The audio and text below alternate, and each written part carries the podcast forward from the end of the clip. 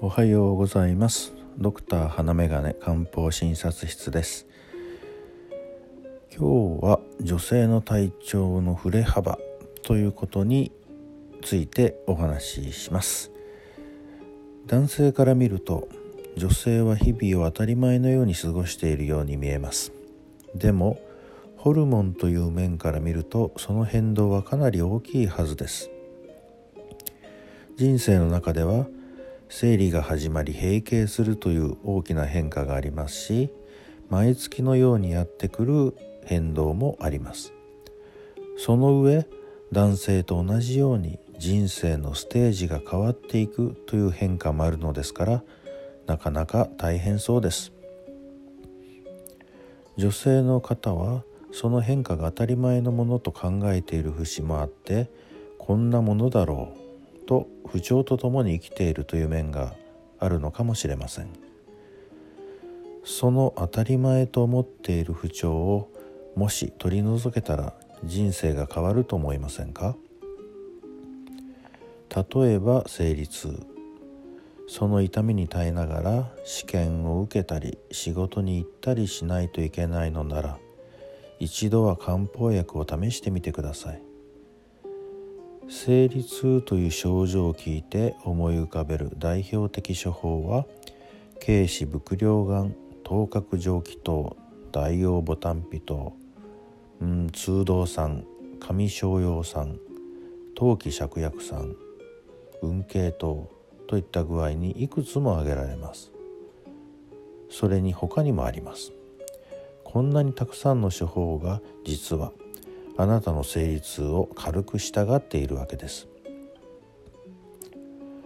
その痛みを解熱鎮痛剤でその都度かわすという方法もあります。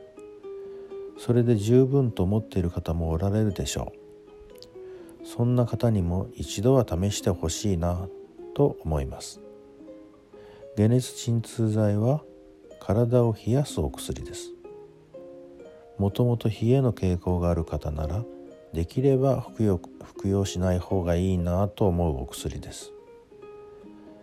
また生理痛がひどい方というのはそれ以外にも生理痛以外にも体の不調を抱えていることも多いと思います。内身であざができやすくないですか？ニキビはできませんか？痔や頭痛で悩んだりしていませんか？手足が冷えるということはありませんか？漢方薬はそんな症状もひっくるめて合いそうな処方を選ぶということができるわけです。また冷えを訴える女性も多いと思います。冷えは体質だから仕方がないと諦めていませんか？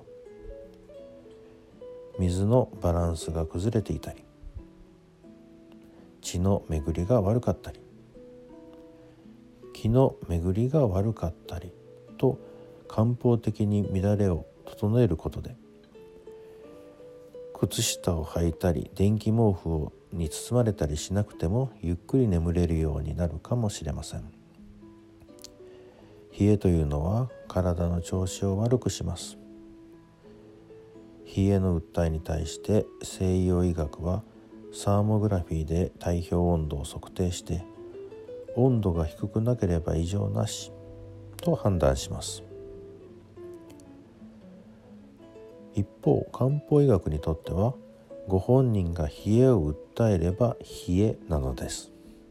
対処すべき症状なのです。諦めずに漢方診察室の扉を叩いてください。何かいいことがあると思います。それ以外にもいろいろな症状を抱えている方がおられると思います。こんな症状当たり前と思っていた症状でもその症状が軽くなればびっくりするぐらいあなた自身もハッピーでにこやかな日々を送れるかもしれません。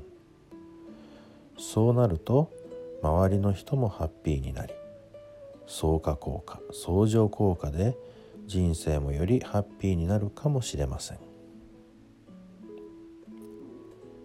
今朝は女性の体調の振れ幅が大きいだろうというお話をさせていただきました。今日という一日があなたにとって素敵な一日となりますように。